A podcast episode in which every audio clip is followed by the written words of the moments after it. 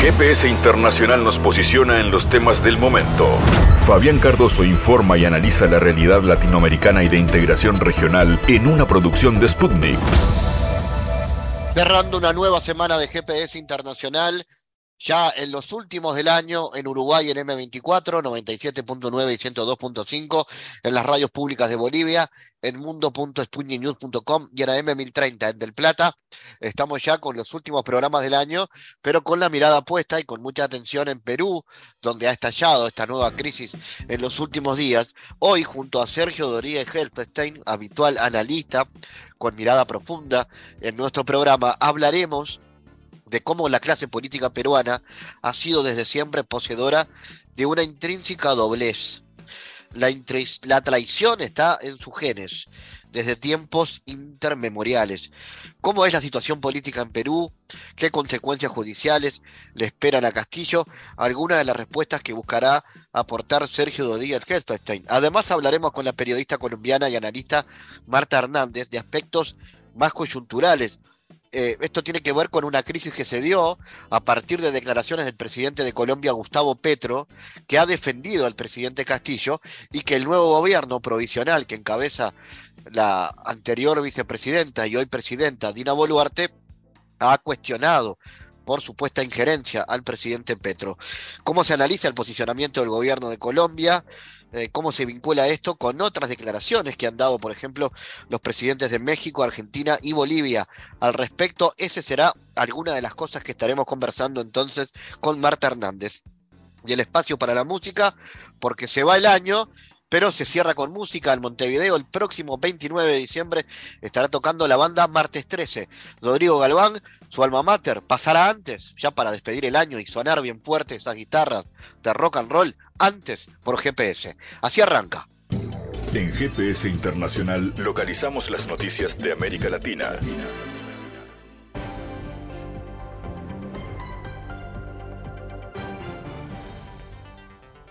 La compañía rusa de petróleo Rosneft descubrió un nuevo yacimiento de crudo y condensado de gas en la región rusa del Extremo Oriente, Yakutia, con reservas de más de 9.500 millones de metros cúbicos de gas y más de 1,5 millones de toneladas de petróleo, informó esta empresa.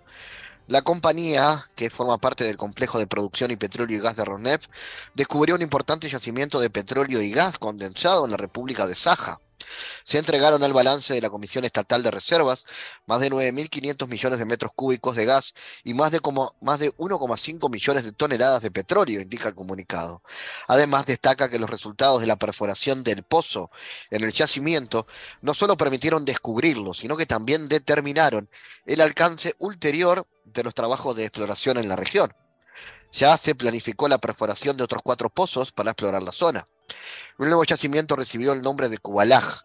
Se observa que el uso de la infraestructura existente aumentará la eficacia del desarrollo de reservas allí. Las autoridades turcas han decidido ampliar de 33 a 42 la lista de las personas que exigen repatriar desde Suecia, comunicó la emisora Radio Suecia.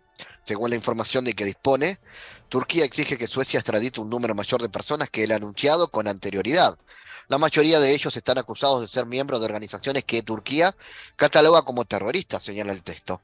Según datos de la emisora, la lista se amplió de 33 a 42 personas, de las que 16 tenían lazos con el Partido de los Trabajadores de Kurdistán, proscripto en Turquía, 12 con el movimiento de Fethullah Gulen, que Ankara considera terrorista, y 7 con grupos izquierdistas. Según medios, otras 7 personas presuntamente cometieron delitos penales, en particular contrabando. La extradición de los acusados de terrorismo por Turquía es una de las condiciones claves de la ratificación por Ankara del ingreso de Suecia en la OTAN. Al mismo tiempo, la Corte Suprema de Suecia prohibió el pasado 19 de diciembre extraditar a Turquía al periodista Bülent Kenes, a quien Ankara acusa de haber estado implicado en la intentona de golpe de Estado del 2016. Y el presidente de Chile, Gabriel Boric, anunció su intención de abrir una embajada en territorio palestino. Una de las decisiones que tomamos como gobierno, creo que no lo habíamos hecho público, me arriesgo con esto, es que vamos a elevar el carácter de nuestra representación oficial en Palestina, abriendo una embajada durante ese mandato, señaló Boric, durante una actividad en el Club Palestino en Chile, en Santiago. El mandatario manifestó su solidaridad con el pueblo palestino y afirmó que la Navidad es un momento para reflexionar también sobre los sufrimientos a los que no podemos quedar ajenos ni ser protocolares. No podemos olvidar que una comunidad está sufriendo una ocupación ilegal, que está resistiendo, una comunidad que está viendo violados sus derechos y su dignidad, y eso es absolutamente injusto, agregó Boric. El presidente le envió un mensaje al pueblo palestino asegurando que en Chile cuentan con un amigo que respeta mucho su tradición, que piensa del reconocimiento a la dignidad de los pueblos, y espero que podamos avanzar no solamente aquí, sino que desde Latinoamérica. La representación de Chile en Palestina consiste solo en un encargado de negocios. El expresidente boliviano Evo Morales confirmó su asistencia al acto de investidura del presidente electo de Brasil, Luis Ignacio Lula da Silva, en 2023, tras la invitación cursada por el vencedor de las elecciones. Muchas gracias al hermano presidente electo de Brasil, Lula, por la invitación al acto de su posición el primero de enero del 2023. Estamos seguros que será un gobierno que retomará el trabajo y la atención de las necesidades de los más pobres y la integración de la patria grande, manifestó Morales mediante su cuenta oficial en Twitter. La primera gestión del exmandatario boliviano coincidió con el segundo periodo de gobierno de Lula, entre 2006 y 2010, en cuyo periodo se profundizó la relación bilateral y Brasil ayudó en el ingreso de Bolivia en el mercado común del sur. Morales es parte del Foro de Sao Paulo, que es un encuentro internacional de políticos y partidos de izquierda latinoamericano, fundado en 1990 por el Partido de los Trabajadores, que llevó a Lula a la presidencia.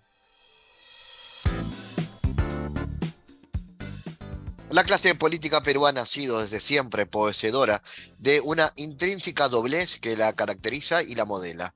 La traición está en sus genes desde tiempos inmemoriales. Ya en su época de la conquista y la colonia se comenzó a verificar la felonía, que aún hoy es parte de su cotidianeidad. Esto es parte del texto que el analista venezolano Sergio Rodríguez Heflestein escribió, titulado Perú, todo está en la historia, en referencia a la profunda crisis institucional y política que desencadenó la destitución del expresidente Pedro Castillo. Para profundizar más sobre esto, tenemos el gusto de recibir a Sergio. Sergio, ¿cómo analizas la situación política en Perú y cuáles son las consecuencias judiciales que le esperan a Pedro Castillo? La situación política en Perú es eh, sumamente crítica. Está lejos de, de avanzar hacia su estabilidad, más allá incluso de que se solucionen coyunturalmente eh, los problemas actuales, digamos, del momento, que tienen que ver con la destitución de Castillo, el nombramiento de Dina Boluarte, las manifestaciones, la situación del Congreso, etcétera. O sea, es decir, la situación coyuntural podría incluso eh, solucionarse, pero los problemas estructurales del país no tienen solución a la vista. En esa medida es que uno puede avisorar que la situación política es crítica porque no se ve intención de, la derecha y de los sectores del poder de avanzar hacia una solución estructural del problema. Y una solución estructural del problema pasa por eh, una asamblea constituyente que redacte una nueva constitución. Eh, las consecuencias judiciales que le esperan a Castillo, eh, bueno, en términos estrictamente jurídicos lo podría acusar para una pena de entre 10 y 20 años de prisión por los cargos que se le están achacando. Pero nosotros sabemos que el problema no es jurídico, el problema es político. Entonces todo va a devenir, todo va a ser, eh, va a venir de, una, de un arreglo político que no sabemos cuál va a ser, pero en el que va a tener una influencia muy directa y muy determinante lo que, eh, lo, lo que proponga o lo que imponga la embajada de Estados Unidos y muy probablemente la OEA, porque creo yo que la, entre comillas, solución del problema no tiene, eh, no tiene visos de, llegar a, un acuerdo eh, internamente, sino que van a tener que intervenir factores eh, exteriores eh, y en particular eh, Estados Unidos y, la OEA. Entonces, en ese sentido, de la misma manera que ha sido con los otros presidentes, finalmente eh, eso se va, se va a negociar porque finalmente las instancias jurídicas responden políticamente al poder. ¿Cuáles son las causas de la inestabilidad política que sufre este gobierno desde sus inicios? ¿Cuál es el rol que está teniendo la oposición al respecto? Bueno, las causas de la, de la inestabilidad política de este gobierno tienen que ver con la propia forma como se gestó. Eh, este gobierno se gestó detrás de una traición, como es habitual en la historia, en la historia del Perú. Eh, Dina Boluarte era la vicepresidenta de, Castillo. Dina Boluarte primero traicionó a su partido Perú Libre, después traicionó a, Castillo, lo cual no debería ser ninguna sorpresa porque es lo que ha ocurrido en Perú siempre. La traición es la marca de la clase política eh, peruana. En este sentido estamos hablando de una, de una presidenta nombrada por el Congreso, es decir, no fue elegida para el cargo, que además no tiene partido político, no tiene parlamentarios eh, que la apoyen desde un partido que ella controle en el Congreso, no tiene fuerza social que ella pueda eh, llamar a la movilización en función de apoyar a su gobierno, de manera que eh, su estabilidad es, muy precaria. Ella, ella en el fondo es una rehén del establishment, una rehén de los partidos políticos de la derecha eh, que tienen presencia en, el Congreso, eh, una rehén de las Fuerzas Armadas. Ahora, eh, ¿qué rol está teniendo la oposición? Entonces teníamos que saber cuál es la oposición porque la oposición, la oposición a Castillo es la que la designó a ella como presidenta. Entonces cuando nos preguntamos por la oposición, nos preguntamos quién es la oposición, eh, quién es la oposición hoy. Y eso no está claro. No está claro porque, porque Boluarte eh, está apoyada por era la, por los partidos que eran la oposición eh, a Castillo. Entonces, una vez consumada la traición, estos partidos que eran la oposición a Castillo la están apoyando. Entonces, no es clara la, quién es la oposición. Y la oposición lo que vemos es que se está generando una oposición al gobierno, pero no es una oposición política, es una oposición social de los movimientos sociales, de los movimientos campesinos, eh, de los ronderos, de los indígenas, eh, pero sin una conducción única, sin una, sin una dirección única en torno a, la propuesta, a la protesta y a la propuesta. Eh, eh, en ese sentido, uno ve también difícil que se pueda articular un movimiento social y político único que combata a, Boluarte y a la imposición que ha habido en el Perú. ¿Cómo analiza las características de la clase política desde un punto de vista histórico? Sergio, ¿qué aspectos la diferencian del resto de los países de América Latina? Eh, el punto de vista histórico es interesante analizarlo porque yo creo que ahí están muchas de las causas que, que, explican la inestabilidad política de los últimos 30 años en, en Perú. Hay que decir que Perú fue el último, la última colonia de la América continental que se independizó formalmente del, Imperio Español. Solo antes de Puerto Rico y Cuba, que lo hicieron 70 años después. Eh, pero en el territorio continental y en particular en Sudamérica fue la última colonia. Y eso tiene que ver con que buena parte importante de los criollos peruanos querían seguir siendo eh, españoles, querían seguir siendo parte de España y eso es lo que explica que buena parte de los peruanos combatieron en el ejército español en contra del ejército eh, patriota. Y fue la causa de la inestabilidad política que, llevó a que confluyeran San Martín y Bolívar eh, precisamente en el Perú para eh, lograr la independencia total de la América, porque una vez consumada desde el sur y desde el norte, el Perú continuaba como, la, como el enclave en poder, como un enclave en poder de los españoles. Pero la clase política peruana de entonces traicionó primero a San Martín y después traicionó eh, a, Bolívar. Y a partir de ahí se suman una serie de, tradiciones eh, contra el presidente Salaverry en 1835, eh, en la configuración de la Confederación Perú Boliviana, unos años después. ya en el siglo pasado la tradición de, de Morales Bermúdez, al general eh, Velasco Alvarado.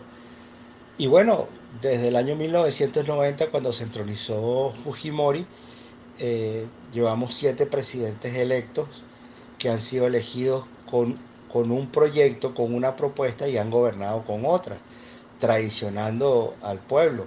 Si a esos siete presidentes electos le sumamos dos que fueron designados eh, constitucionalmente, perdón, eran seis presidentes electos, y, si a eso le sumamos dos, estamos entonces hablando de ocho presidentes eh, que, que han gobernado a partir de, criterios opuestos a los cuales fueron elegidos o a los cuales fueron eh, designados. Entonces, estamos eh, en la historia, encontramos esta, esta situación de inestabilidad del Perú. Y eso hace que el Perú tenga una característica muy particular, que, diferente de toda América Latina, que son eh, la gran importancia de los poderes regionales.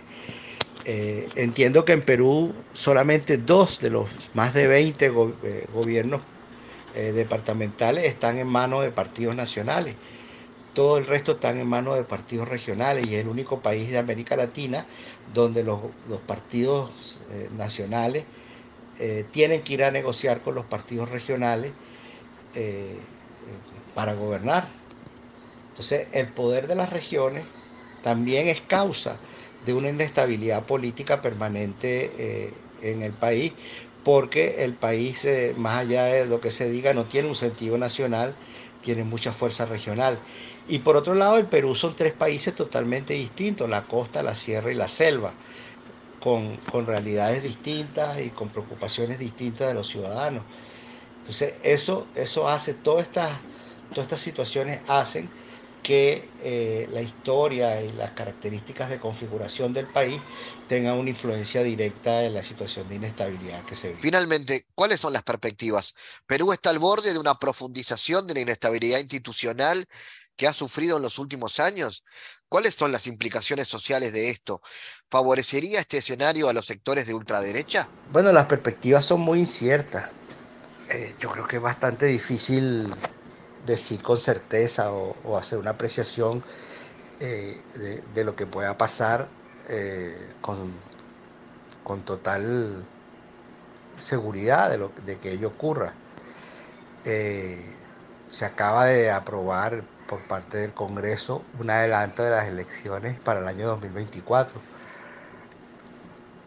lo cual eh, es un avance, si se quiere, respecto a lo primero que dijo Boluarte cuando, cuando fue entronizada, que ella sería presidenta hasta el 26. Pero el Perú no aguanta la situación actual hasta el 24. Y, algunos funcionarios del Jurado Nacional de Elecciones han dicho que ellos están preparados para hacer elecciones eh, en el año, el año próximo, en el año 23. Entonces, el hecho de este anuncio de, hacer las elecciones para el año 24, eh, no creo que amainen las situaciones de inestabilidad que hay, en tanto las movilizaciones continúan y el asesinato de los de ciudadanos que protestan eh, sigue, sigue, se sigue realizando. esto avanza posiblemente hacia hacia un incremento uh, de la violencia si no se hacen elecciones en el 23. Pero incluso si se hacen elecciones en el 23, no creo que las condiciones actuales un presidente pueda ser distinto de los que ha de los últimos siete o ocho que ha habido. ¿Por qué? Porque, porque los, los fundamentos las estructurales, la constitución, permiten que esta, que esta situación o, no permiten que esta solución se, que esta situación se solucione. En esa medida, eh, uno puede mirar eh, la perspectiva en términos coyunturales, pero mirándola en términos estructurales uno no sabe cómo se va a solucionar eh, esta situación, porque la propia constitución es generadora de inestabilidad institucional, al contrario a lo que cualquier constitución propone, que es generar condiciones de gobernabilidad e institucionalidad de cualquier país. Eh, el pueblo sabe que la entronización o el mantenimiento, la continuidad de esta situación va a seguir siendo más pobreza, más privatizaciones, más exclusión, más racismo. Eh, y, en, y en este sentido, eh, la alianza que existe entre la derecha política, la derecha económica y la derecha militar eh, tiene el poder, ha sido eh, firmemente y, ese es el problema, el problema real, el problema más profundo que tiene, que tiene el Perú que se manifiesta en términos de clase, pero también se manifiesta en términos raciales y se manifiesta en términos étnicos, se manifiesta en términos religiosos, se manifiesta en términos geográficos, como explicaba eh, en la pregunta anterior. Entonces, eh, cuando uno ve esta suma de variables, eh, se da cuenta del grado de, de, conflicto interno que vive el Perú y que en la medida que esta, que esta tríada a la cual le podríamos agregar también la iglesia, la cúpula de la iglesia católica sumamente reaccionaria, eh, eh, que pretenden mantener y profundizar eh, el modelo, la situación avanza hacia un choque y a un choque de incalculables consecuencias, sobre todo en términos de, de, la violencia política y de la cantidad de, personas que puedan ser afectadas, asesinadas o heridas eh, en una situación que de corto plazo no se le ve solución. Analizamos los temas en GPS Internacional.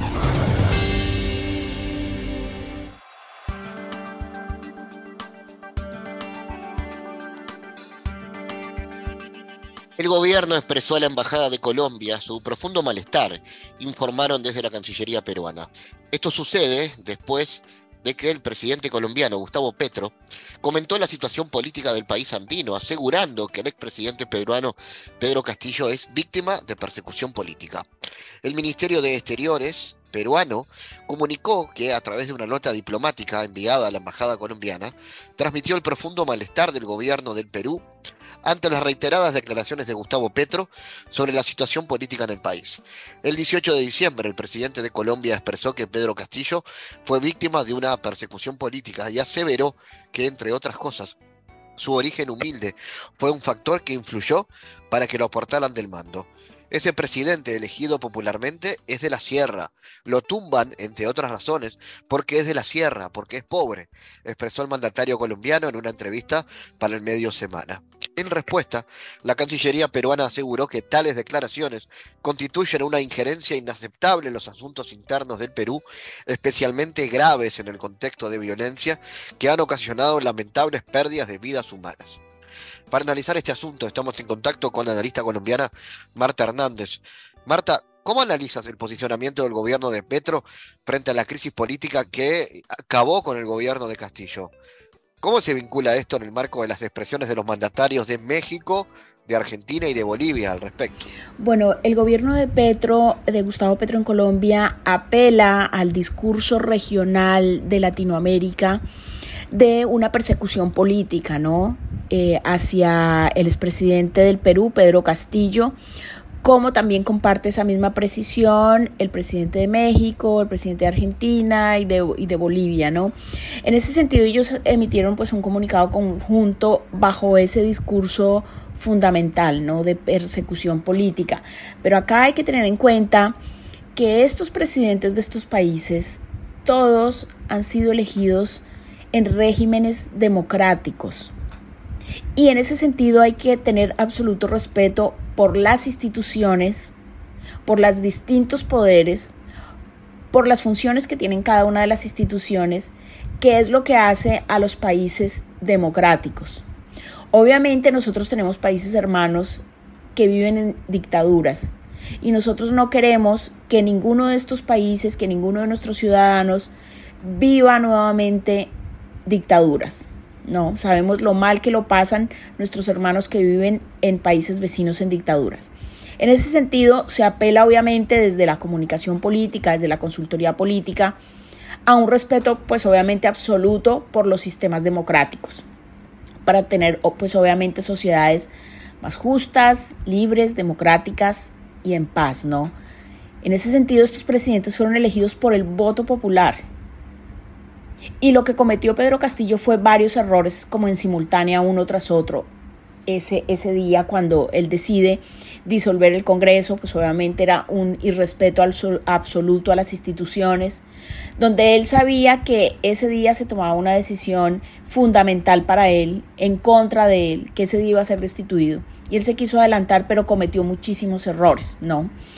Eh, fue autoritario, fue dictatorial, llamaba a la fuerza, a las fuerzas públicas a que mantuvieran el orden, a que se tomaran el poder. Y en ese sentido, esas no son las características de un sistema democrático, no, no son las características eh, a las que apelan los ciudadanos que los eligieron a ellos en democracia. ¿Crees, Marta, que esta nueva época política en la región, que es aún más intensa con la llegada de Lula al poder en Brasil, va a oficiar como amortiguador de este tipo de aventuras golpistas en el continente?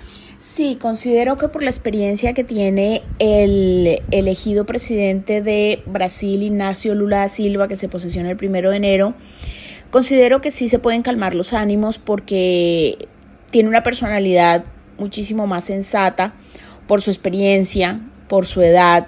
Tengamos en cuenta que es su tercer mandato en ese sentido llega con otra visión, ¿no? Llega más con una visión de, unidad, de calmar los ánimos, de apelar obviamente también al, respeto por, por, la democracia y por las instituciones, como él lo dijo en campaña, como lo dijo en las ruedas de prensa para primera y segunda vuelta cuando votaba, como lo manifestó también en los distintos debates presidenciales que hubo y como lo ha expresado, digamos, en sus diferentes intervenciones públicas, ¿no?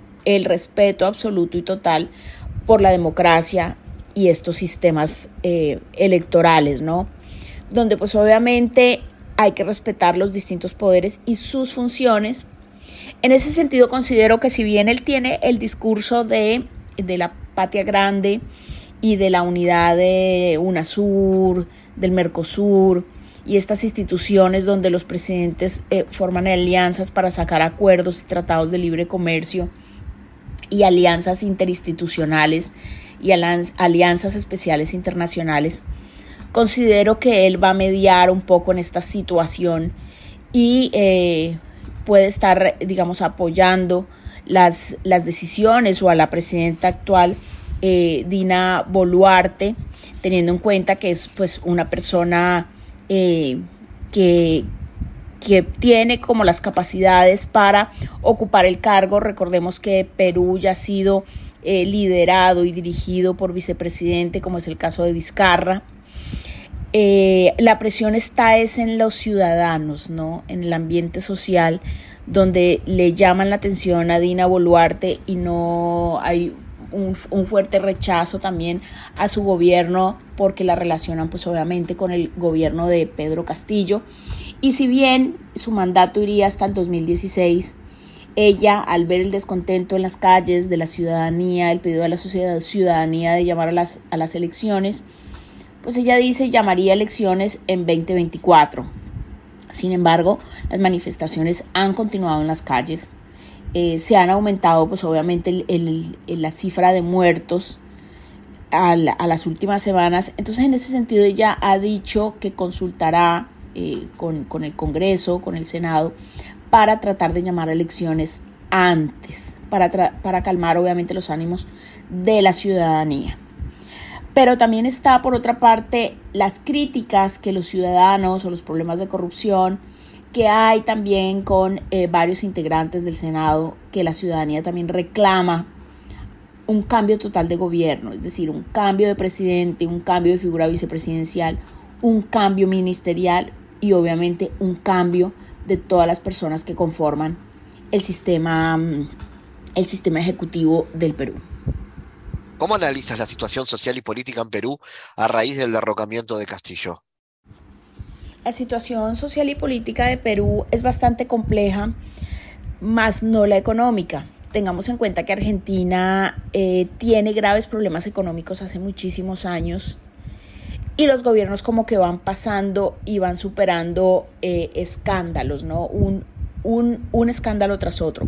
Mientras que en Perú, si bien ha habido muchas manifestaciones, si bien económicamente estos últimos 20 días eh, estas manifestaciones y este cambio presidencial ha golpeado eh, en cuanto a esta crisis social y crisis política, ha golpeado al país masivamente teniendo en cuenta que golpeó el turismo, recordemos que estuvieron los aeropuertos eh, principales cerrados como el de como el de Cusco, ¿no? Como el de Cusco que es pues todo este turismo internacional que va hacia Machu Picchu fue de los tres aeropuertos que estuvieron cerrados durante más de una semana. En ese sentido ha golpeado la economía del turismo fundamentalmente, ¿no? Porque la gente pues obviamente no quiere ir a un, a un lugar donde se sienta inseguro, donde no se sepa qué va a suceder cada día, donde haya tanta incertidumbre eh, política y social, donde haya tanto levantamiento de, de la ciudadanía, ¿no? En ese sentido, pues hubo muchísimos destrozos. Se, la policía pues obviamente comprobó que había infiltrados también de, las alas, digamos, de la parte de gente que quería generar eh, terrorismo, gente dedicada a, a los saqueos y al vandalismo en general, que no eran los ciudadanos que estaban pidiendo un cambio de gobierno. En ese sentido, pues obviamente las fuerzas, la fuerza pública, las fuerzas militares han tenido que eh, tomar un lugar muy importante para mantener el orden en, las calles, para mantener la calma en los ciudadanos y para dialogar obviamente con los distintos estamentos del Estado para mirar cómo se soluciona cómo se puede solucionar esta situación. Obviamente la crisis es profunda, teniendo en cuenta que no es una crisis de hace 8 días, ni de hace 15 días, ni de hace 20 días, que es una crisis que lleva a Perú desde hace más de 5 o 6 años. Es decir, en la última década en los últimos eh, más de seis años, ningún presidente ha terminado su periodo presidencial. Es decir, en seis años eh, el Perú ha tenido cinco o seis presidentes. ¿No? También eh, se ha visto en, épocas anteriores esta fórmula donde el vicepresidente, como en el caso de Vizcarra, asume la presidencia y también es destituido. ¿Y por qué? Porque quedan todos esos rastros de los escándalos de corrupción que salpican tanto a Cámara, Senado, es decir, al Congreso en general y a los ministerios, ¿no? Como es el caso, por ejemplo, del escándalo de, la de corrupción de Odebrecht, que salpicó a muchos de nuestros países de Latinoamérica, incluyendo algunos países de Centroamérica como Panamá.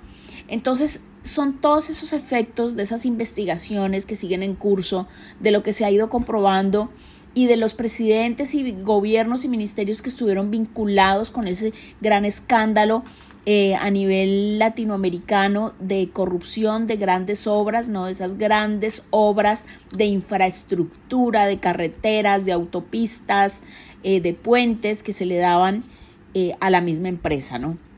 Entonces, en ese sentido, todos estos escándalos, digamos, esto es por poner un solo ejemplo de un escándalo, pero obviamente sabemos que ha habido muchísimos más eh, problemas de corrupción, que es lo que los ciudadanos le reclaman, le reclamaban a Pedro Castillo, que pues obviamente eh, está investigado por seis causas, obviamente de corrupción, que por eso es que deciden destituirlo. En ese sentido, siguen las investigaciones. Aparte de eso, todos los errores que él cometió ese día, donde disolvía el Congreso y donde tomaba decisiones arbitrarias. En ese sentido, pues obviamente se le complica muchísimo más la situación, como el intento de escaparse ese día de la justicia. En ese sentido, pues esa detención que él tuvo preventiva, cuando se cumplieron los ocho días de su detención preventiva, pues se, se confirma ¿no? una detención de esa detención preliminar a una detención preventiva donde las investigaciones pues siguen en curso y le pueden dar hasta 20 años de cárcel ¿no? en ese sentido hay que tratar de mantener eh, la unidad de los sectores debe haber muchísimo diálogo entre las instituciones mucho diálogo interinstitucional y mucho digamos asesoramiento también y mucha compañía, mucho acompañamiento de eh, presidentes o gobiernos de otros países, pero obviamente sin, sin inmiscuirse directamente en, en la toma de decisiones de un sistema democrático. Finalmente, Marta, la falta de legitimidad popular de Boluarte hará más plausible una mayor incidencia de las Fuerzas Armadas con el pretexto de estabilizar la situación. ¿Cuáles crees que son las perspectivas? Sí, la falta de legitimidad de Dina Boluarte, pues hemos visto en estas manifestaciones en los últimos 20 días que es total con personas que no quieren que ella termine su mandato en el 2026 como lo rige la Constitución, donde ella ha dicho que entonces llama a elecciones en el 2024 y los ciudadanos no aceptan esa propuesta. Los ciudadanos insisten en que debe haber elecciones a tiempo, a corto tiempo, pero pues obviamente sabemos que nuestros sistemas democráticos es muy complicado llamar a elecciones de no se puede de un momento para otro, eso toma meses. Hay que hacer unos cambios, hay que hay que, digamos, hay que hacer cambios de, documentos, hay que emitir un decreto, es una emergencia política, es una emergencia social, ¿no? Tiene que ser en el marco de una emergencia política y de una ausencia, digamos, de, de unas causas que, que, que, apelen a justificar por qué estas personas como Dina Boluarte no pueden continuar en el poder, ¿no? En ese sentido, pues ella es eh, la primera mujer presidenta en el Perú, tiene pues eh, políticamente las capacidades para gobernar el, el país, acompañada pues obviamente de un muy buen equipo de ministros, un muy buen equipo de asesores, con el apoyo de, de Cámara Senado, es decir, del Congreso en general. Pero pues sigue el descontento en los ciudadanos, en los partidos políticos, en los movimientos sociales, donde también para tratar de calmar la situación, pues ahí eh, están las, las Fuerzas Armadas que deben entrar a mediar, pero pues ahí la línea es muy delgada entre el colaborar, el mediar, el mantener la calma en la sociedad civil, a digamos que se presenten abusos de poder, ¿no? Y que estemos y que se pueda rayar como en, en una dictadura, ¿no? En un, o en una toma de, del poder por parte de las fuerzas de las fuerzas armadas o de las fuerzas militares. En ese sentido son líneas muy delgadas eh, que hay que llamar a, a un diálogo permanente entre todas las instituciones, a un diálogo permanente también con los ciudadanos y que los ciudadanos se sientan representados en, libertad y en democracia, ¿no? Es decir, eh, hay que llamar a elecciones sí o sí, eh, pero la pregunta es cuándo, ¿sí? La pregunta es si hasta el 2024 o hasta el 2026 o si se llama elecciones antes, cuando es pertinente por todo lo que implica desde los consejos nacionales electorales hacer toda una eh, la puesta en marcha de lo, de lo operativo, de lo logístico, de lo estratégico, de las campañas, de quienes se pueden postular. Tengamos en cuenta que estos problemas lo que vemos es que en nuestros países en Latinoamérica se están agotando, se han agotado hace muchísimo tiempo los líderes auténticos que abracen causas, estos grandes líderes de hace 20, 30 años que manejaban grandes discursos, que manejaban una plaza pública, que tenían mucha credibilidad en los ciudadanos, que tenían mucho seguimiento de, de partidos políticos fuertes y consolidados. También todo esto tiene que ver con el desgaste de los partidos políticos y de los escándalos de corrupción en los que también se han visto vinculados los partidos políticos. Entonces es todo un granaje, es todo un engranaje y todas una, todo un sistema de partes que deben coadyuvar a que esto se pueda solucionar de una manera eh, más eh, pacífica y democrática. Bueno, finalmente ya el Congreso de la República, el Senado del Perú, aprobó el proyecto de ley que presentó la presidenta Dina Boluarte para convocar elecciones para el mes de abril de 2024. Ya eso fue aprobado. Ahora lo que resta es la puesta en marcha de eso, de toda la activación del trabajo del Consejo Nacional Electoral para que se den las condiciones eh, de unas elecciones limpias. Por otra parte, en cuanto a la seguridad, pues teniendo en cuenta que hay 25 muertos, 26 muertos y más de 100 heridos, pues obviamente llegó al país la Comisión Internacional de Derechos Humanos para revisar la situación, ¿no? Para mirar si ha habido abuso de, las Fuerzas Armadas, abuso de poder, eh, que han pues hecho su trabajo para mantener el, orden en, el Perú, en las distintas ciudades o regiones, pero pues obviamente todo eso lo va, digamos, a, investigar o a supervisar la Comisión Internacional de Derechos Humanos, que era también un poco el pedido que hacía el presidente de Colombia, Gustavo Petro, ¿no? En cuanto, en cuanto a todas estas muertes y, y cantidad de heridos, más de 26 muertos y más de 100 heridos de pues una, un acompañamiento de la Comisión de Derecho Internacional Humanitario, de Derechos Humanos, para eh, verificar que no haya ningún tipo de abuso por las fuerzas. Marta Hernández, gracias por estar en GPS. En GPS Internacional navegamos por la sociedad y la cultura.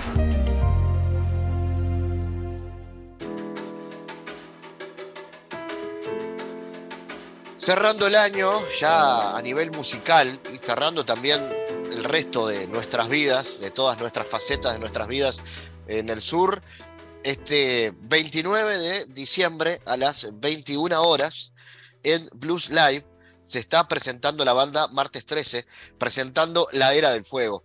Le vamos a preguntar a Rodrigo Galván, que es de alguna manera el alma mater de este proyecto musical, eh, Martes 13, eh, cómo nació la banda ¿Y por qué le pusieron martes 13? Este, buenas, Fabián, ¿cómo estás? Primero que nada, muchas gracias por la invitación y por el espacio. Este, siempre está buenísimo tener un, lugar para poder hablar de proyectos y de cosas lindas que hacemos. Este.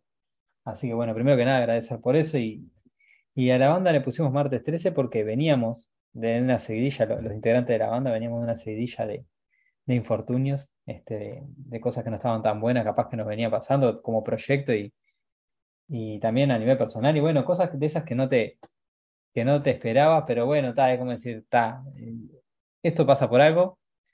Y dijimos, bueno, vamos a ponerle martes 13 al grupo, porque estábamos con esa cosa de la mala suerte en la vuelta rondando.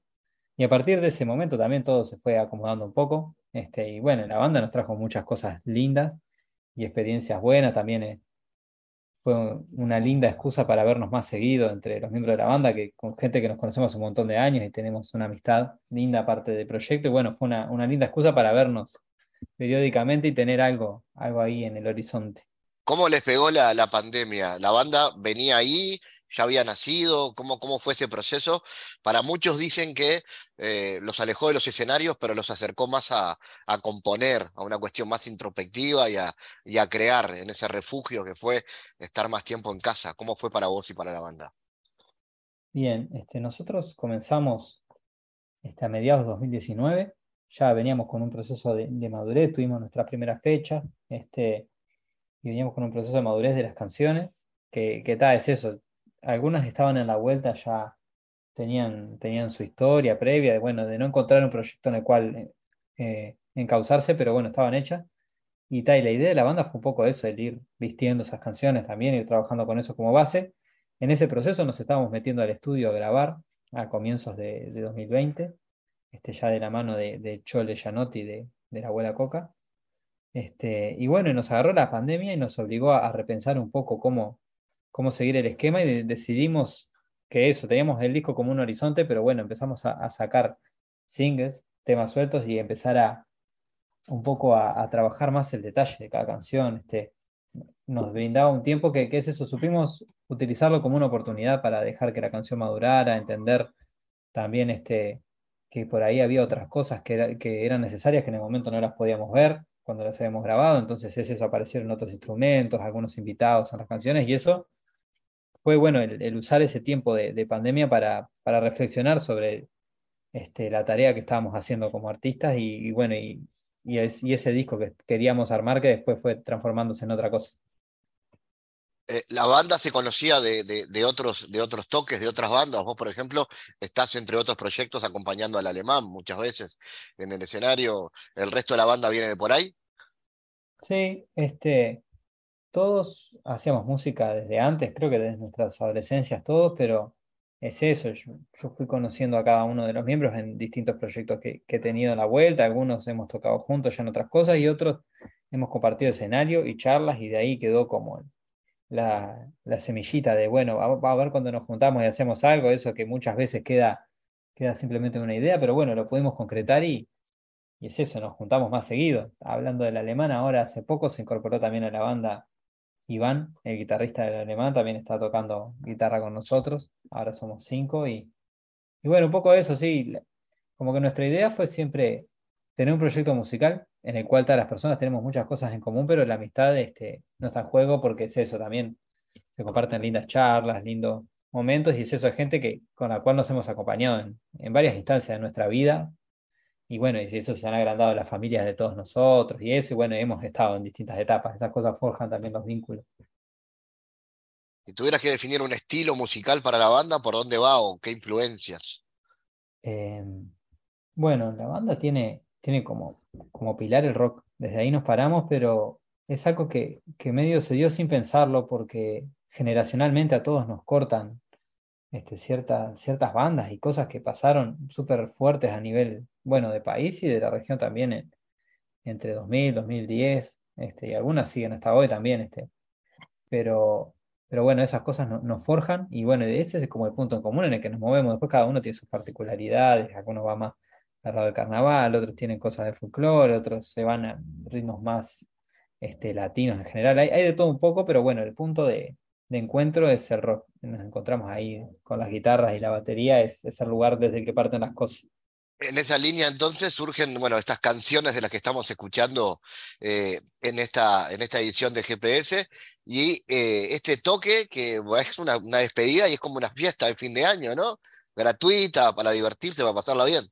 Sí, este, para nosotros es, es un poco eso, como, así como lo definiste, es también el retorno a, a los escenarios después de un montón de tiempo que, que, se frenó todo. Después también es eso, como te comentaba antes, la familia de algunos de los miembros se, se agrandaron y eso implicó también este, el entender que, que no era el momento para, para retornar del todo y ahora, y ahora que más o menos se estabilizó la cosa y tenemos la excusa del disco también que lo terminamos hace poco, eh, decidimos tocar y no queríamos dejar que se termine el año sin tocar porque también tenemos un montón de familiares y amigos en la vuelta que, siempre está ese mensajito de a ver cuándo tocan, que quiero ir a verlos, que no sé qué, que no te olvides avisarme. Bueno, eh, eso fue un poco el motor que nos motivó a hacer algo antes que termine el año. Vamos a tocar el disco de principio a fin. Y la idea es que, que se arrime el que quiera, porque la entrada es gratuita y, queríamos hacerlo así, de esa manera, porque sea un poco una fiesta y, también para nosotros, como darle un cierre del año y bueno, y, y mostrar esas canciones que en realidad las, las tenemos muy, muy junadas nosotros de, ensayarlas, de tocarlas, de grabarlas, pero bueno, la gente, hay algunas que, las conocen un poco más y otras no las se conocen, ni siquiera, entonces está un poco eso, el, ver cómo funciona. Y después de esto, ¿qué otros proyectos vienen? ¿Hay movidas para el verano y demás? Bien, este, sí, hemos hablado unas cuantas cosas ya de, primero, y lo primordial es ver qué día se toma de licencia cada uno, y bueno, es, esos momentos están sagrados, guardados. Pero después ya hemos este, visto algunas cosas, ya va a haber algo por balizas y por La Paloma, seguro, por ahí vamos a estar haciendo música. Em, que todavía no, no, te tiro fechas porque no están, no están 100% confirmadas, pero eso está. Y bueno, después empezar a presentar el disco y defenderlo. Por ahí, la semana pasada estuvimos en Melo, haciendo un poco eso con otros grupos, con Trotsky, con Snake y, y, bueno, y Chala Madre. Este, estuvo buenísimo. También a nosotros nos ayuda a entender cómo funcionan esos los temas en vínculo con otros grupos, cómo nosotros nos vemos en el escenario. Son cosas que, de las que estamos aprendiendo un montón. Estoy viendo qué, eso, qué temas funcionan, cuáles no, qué, qué, cosas son más para el vivo, qué, qué, otras capaz que no. Y bueno, en eso vamos a estar el, año que viene, por lo menos en lo pronto. Y también con la, con la idea de, hacer de, la cultura de ir grabando cosas y, de ir maquetando cosas algo continuo, algo de eso, que si bien hay como etapas más fuertes, algo de nunca parar. Claro, y de alguna manera ahora volvió la energía de los toques en vivo, ¿no? Que durante mucho tiempo nos tuvimos que guardar y dejar de ver bandas en vivo y, hace un tiempo volvió esa energía y estuvo genial. Sí, este, teníamos un poco de miedo. Bueno, también a mí me pasó como, como espectador y creo que a todos que, que sé eso, un poco era, bueno, ¿y, volver a qué? ¿A, dónde? Porque no, hay muchas cosas que cambiaron, hay géneros que se pusieron muy, muy de moda también y sonidos que, que aparecieron que no estaban en el radar de nadie hace unos años. Y bueno, ver cómo eso dialoga y, y qué queda de, del rock como lo conocíamos también, que son, son cosas que nosotros nos hemos preguntado en este tiempo y también nos ha ayudado a entender qué es eso, que la fuerza que tiene un show en vivo y que tiene una, una banda sonando eh, no, no, no hay con qué darle eso, es, algo muy fuerte, muy lindo y, así como a nivel de espectadores nos pide ir a ver cosas así este, cada vez que hay algo cerca, es, eso, creo que la gente tiene ganas de conectarse con la música y, y bueno, también es eso, es importante el, generar nuevas, cosas, tener nuevos proyectos y, también ver qué está pasando con artistas nuevos, que eso nosotros siempre hablamos, eh, somos a la vez de generadores de, música y de contenido, somos consumidores a full. Entonces eso, estamos con una oreja puesta en lo que está pasando en el entorno y está también en, en cómo la gente recepciona lo que, lo que nosotros hacemos. Recordame entonces, Rodrigo, el toque del 29, ¿cómo se hace? Porque al no haber entradas eh, que haya que ir a comprar, hay que caer nomás. Hay que ir, sí, eh, es eso, es los live. Eh, la idea es que sea bastante puntual, así que es eso, citamos a las 9, como mucho, vamos a estar arrancando a 9 y media. Es un poco la idea de que no se duerman, que está, hay una cultura de rock que muchos de nosotros la hemos vivido y a veces parecido, la de que te citan a una fecha y, una hora y de, repente empieza dos horas más tarde, tres horas. Esto va a ser medio, medio familiar, medio temprano. Este, así que eso, hay, hay que ir este, y, estar predispuesto a escuchar un montón de cosas que están buenas, que, que, y que por ahí es eso, no, no se conocen mucho.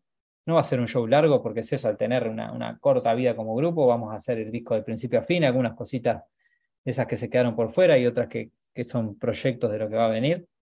Este, eso va a ser, así que no mucho más que eso son, es la data sobre la fecha. Rodrigo Galván, gracias por estar en GPS. Arriba, muchas gracias a ustedes y un abrazo enorme.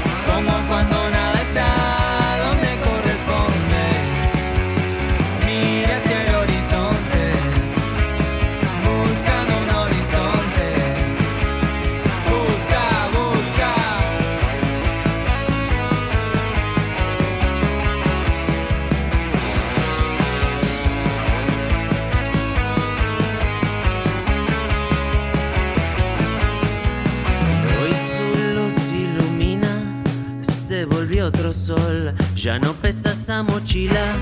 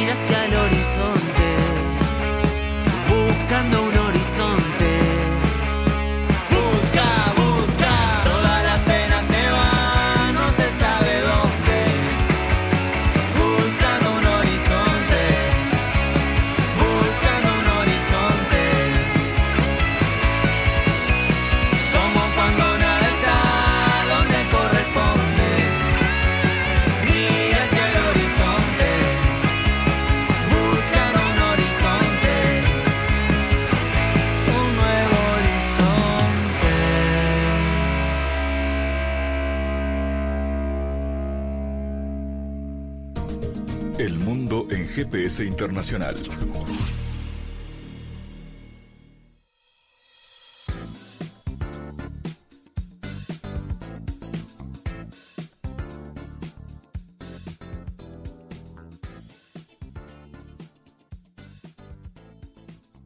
En Diálogos Geopolíticos analizamos diversos asuntos que atañen a la política mundial, desde el abordaje de los ámbitos multilaterales de articulación política a nivel global hasta las cualidades y los propósitos de las configuraciones regionales, tanto en América Latina así como en otras regiones. Nuestro objetivo es poner foco a una gran diversidad de temas que atañen a la geopolítica en el mundo contemporáneo. Para eso vamos a recibir a Santiago Caetano, aquí en GPS. Bienvenido, Santiago. ¿Qué tal, Fabián?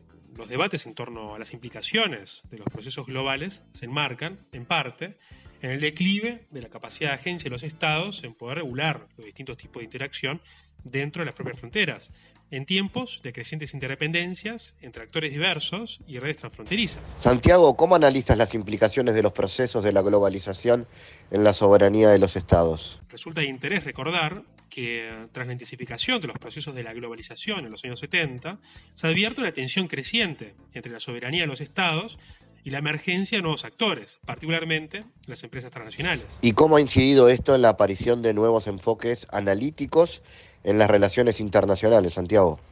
Dichos cambios en las condiciones mundiales han planteado la aparición de enfoques alternativos al sesgo estatocéntrico de las corrientes de pensamiento predominantes en el estudio de las relaciones internacionales.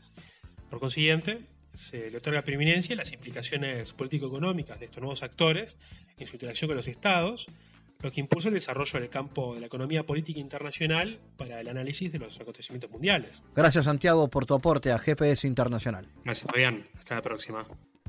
Les recordamos las formas de seguirnos a través de nuestras redes sociales.